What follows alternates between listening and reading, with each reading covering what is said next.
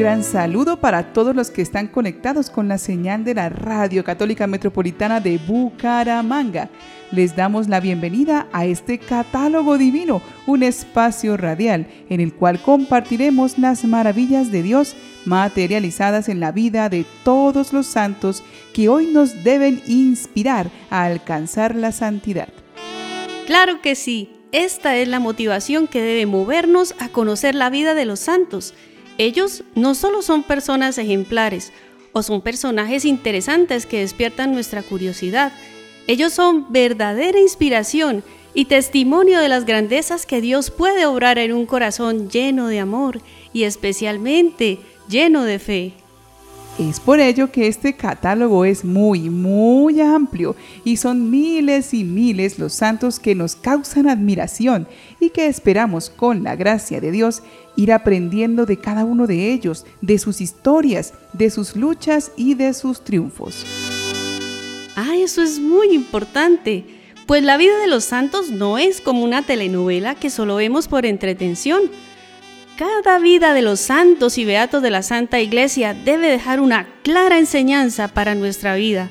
Debe ayudarnos a entender qué estamos haciendo mal y por lo tanto nos llevará a trabajar arduamente por alcanzar la perfección para gloria de Dios. Wow, mm, sí es cierto. La santidad es un llamado universal y es para todos. No es para unos pocos, para todos.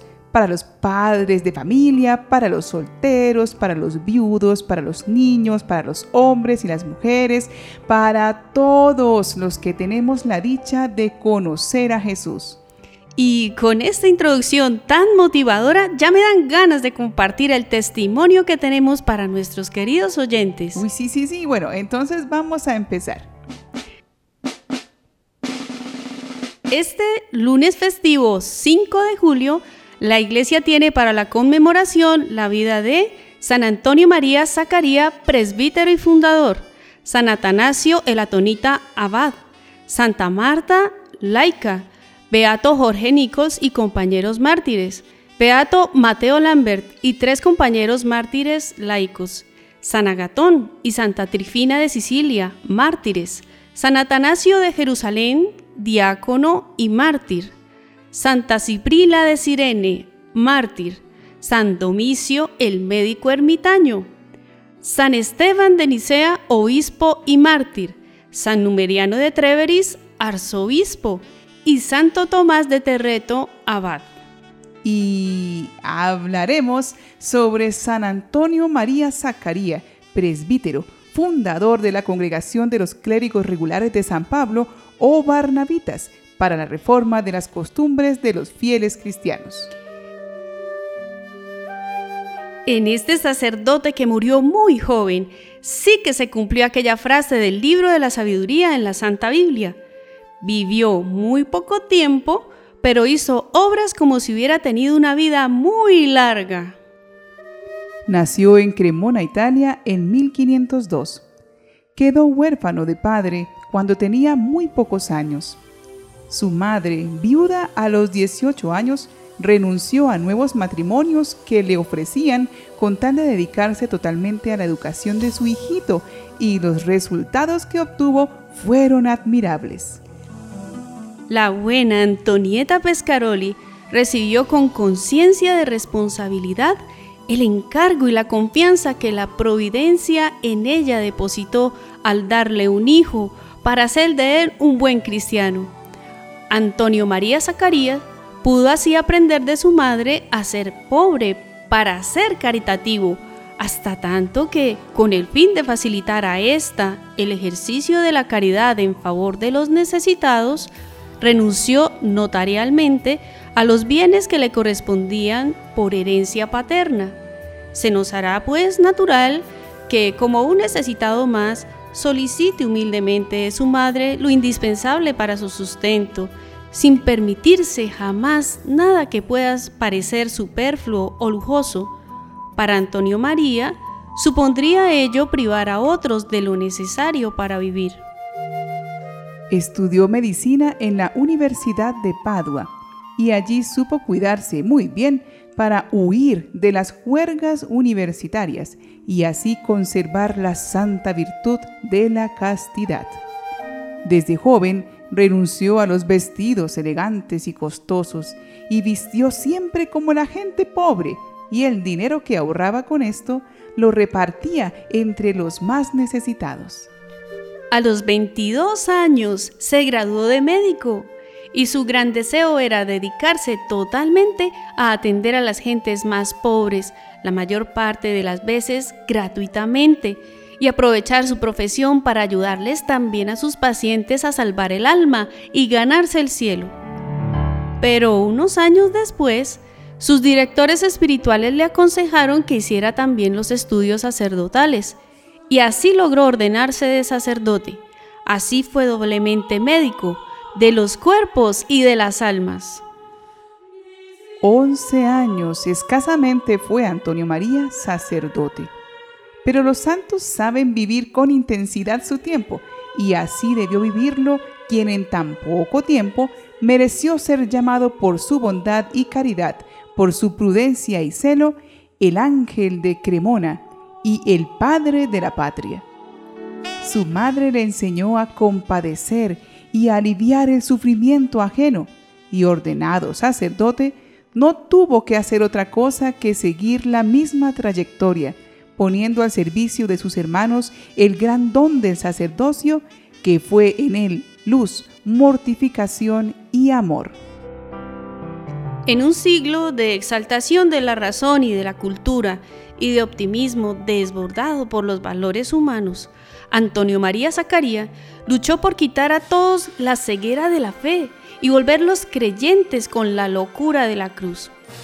La Eucaristía y la Pasión fueron las devociones que con mayor ardor trató de incultar en el pueblo cristiano y aún perduran todavía ciertas prácticas que él introdujo, como son el recuerdo piadoso de la pasión y de la muerte del Señor al toque de las 3 de la tarde de todos los viernes, y la práctica de las 40 horas de adoración al Santísimo Sacramento, solemnemente expuestos sucesivamente en diversas iglesias para salvar la continuidad del culto. Antonio María descubrió en el mundo en que la providencia le situó una gran indigencia. Vio en su cristianismo una radiante luz que la colmara. Y su vida personal, lo mismo que la de los clérigos de la congregación de San Pablo, no será otra cosa que la dedicación a la obra de la salvación de los hermanos en el sacrificio total de las apetencias puramente personales. Así nació en Milán esta asociación para la reforma del clero y del pueblo, que más tarde sería conocida con el nombre de los Barnabitas, por la sede en que se instalaron definitivamente a partir del año 1545. Clemente VII la aprobó en 1533.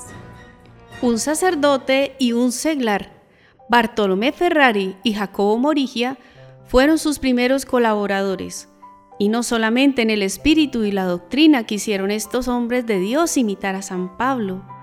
Como éste, en el foro, se lanzaron ellos a las calles de Milán, predicando, mucho más que por la preparación de su elocuencia, por la austeridad y la mortificación de la vida.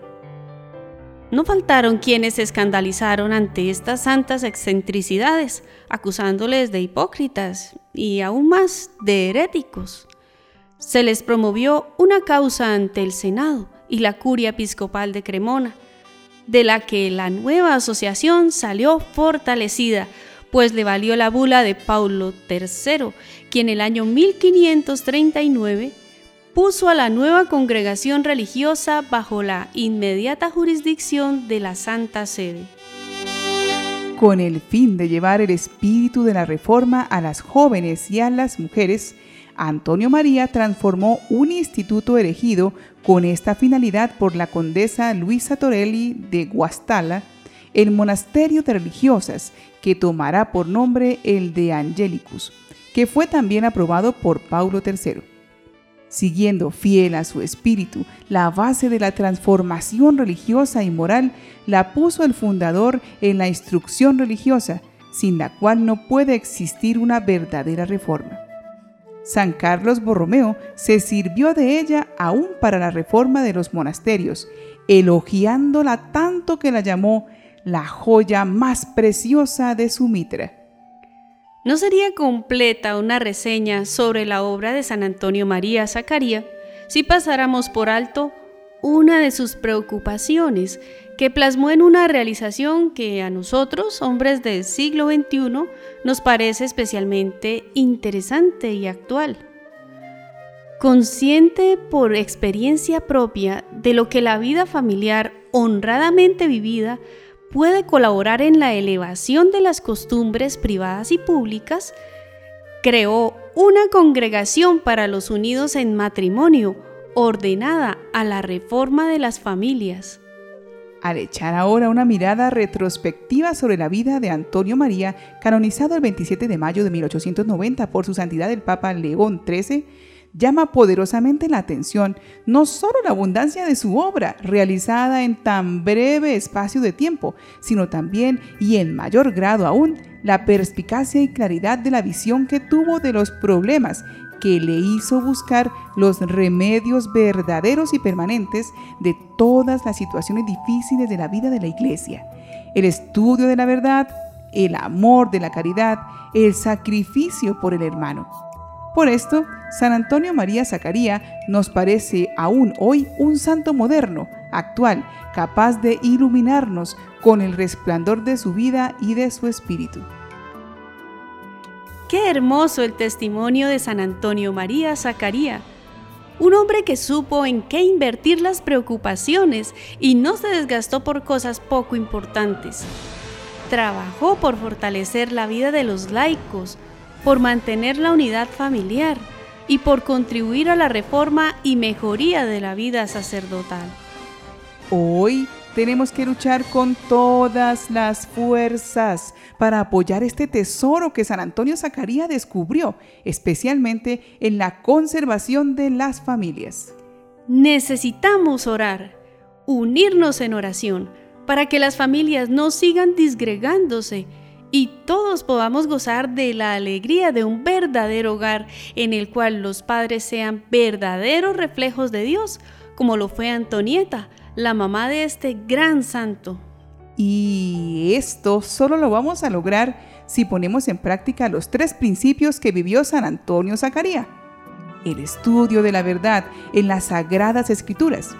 El amor de la caridad para compartir aún lo poco que tenemos. Y el sacrificio para buscar la salvación de todos nuestros hermanos. Este santo nos deja un sabor misionero y como buenos misioneros, vamos a pedir al Señor que reciba todos nuestros propósitos y que por intercesión de este gran hombre, todos aprendamos a amar la Sagrada Biblia para aprender de ella lo que es el verdadero amor.